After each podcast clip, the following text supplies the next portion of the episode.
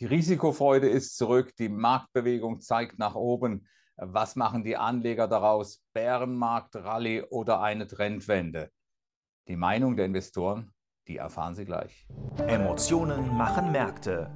Joachim Goldberg erklärt Kursbewegungen und Schieflagen in der Börse Frankfurt Sentiment Analyse.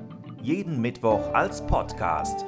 Herr Goldberg, der DAX startet eine Blitzerholung. Unsere befragten Investoren treten jedoch stimmungsmäßig auf der Stelle. Woran liegt das Ihrer Meinung nach? Nun, es ist in der Tat äh, richtig überraschend, was wir bei der heutigen Sentimenterhebung herausfinden, was wir präsentieren müssen, muss ich schon fast sagen, nämlich einen unveränderten Börse Frankfurt Sentiment Index der institutionellen Investoren. Der steht bei plus drei, wie die Grafik zeigt. Und das, obwohl der DAX hier 6,8 Prozent an Bewegung herausgebracht hatte. Wir haben hier zwei völlig äh, unterschiedliche Stimmungslagen gehabt in der vergangenen Woche äh, starker Pessimismus, fallende Kurse. Allerdings beim DAX lediglich gegenüber dem Erhebungskurs vom vergangenen Mittwoch ein Minus von 1,1 Prozent. Und das, obwohl ja die schlechten Nachrichten aus Großbritannien gekommen waren und letztlich dann auch ein Stimmungsumschwung stattgefunden hat, nämlich auf die positive Seite in dieser Woche.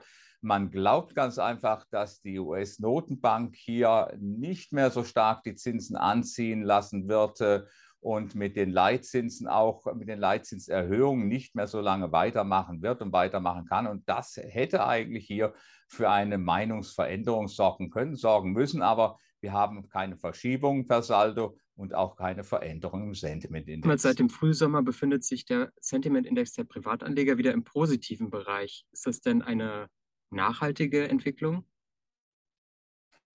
Nun ja, wir sehen hier tatsächlich im Gegensatz zu den institutionellen Pendants, sehen wir hier Bewegung. Unser Börse Frankfurt Sentiment Index der Privatanleger, der ja negativ war in der vergangenen Woche bei minus 5, der steigt um 12 Punkte auf einen neuen Stand von plus 7. Hier gab es Verschiebungen, hier gab es zum zweiten Mal hintereinander Bärenpositionen, pessimistische Positionen, die zurückgenommen wurden. Interessanterweise sind 70 Prozent dieser Wechselwilligen, die sind äh, gleich in die, auf die Bullenseite, haben gleich auf die Bullenseite gewechselt. Allerdings ist fraglich, wie groß diese Positionen sind.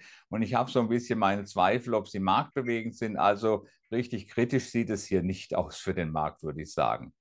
In den letzten Tagen haben ja alle Aktien branchenübergreifend dazu gewonnen. Wie stabil ist denn Ihrer Meinung nach diese Erholung?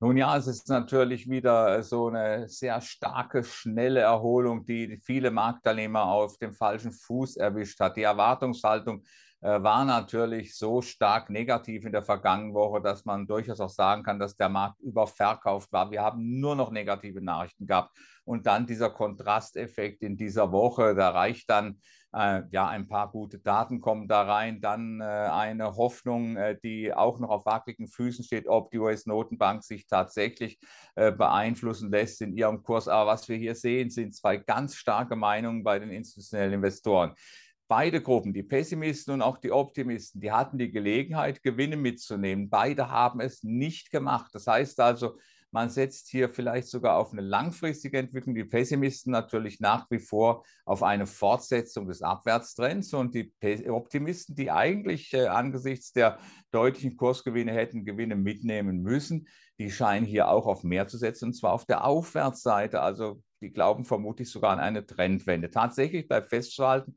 obwohl sich bei den institutionellen Investoren nichts bewegt hat, hat sich der DAX bewegt, im Wochenvergleich ein Plus von 5 Prozent. Das geht also auf das Konto von langfristig orientierten Marktteilnehmern. Äh, das äh, bleibt festzuhalten, das äh, vermute ich zumindest. Und letztlich habe ich natürlich keine so tolle Botschaft, weil wir natürlich mit den Zahlen hier aus dem heimischen Bereich nicht allzu viel anfangen können. Es ist ein leichter Optimismus da.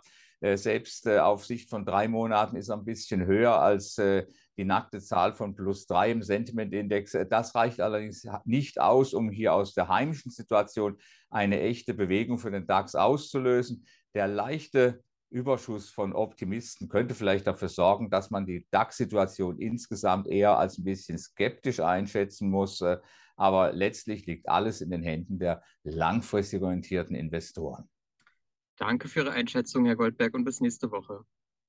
Gerne. Die Börse Frankfurt Sentiment Analyse.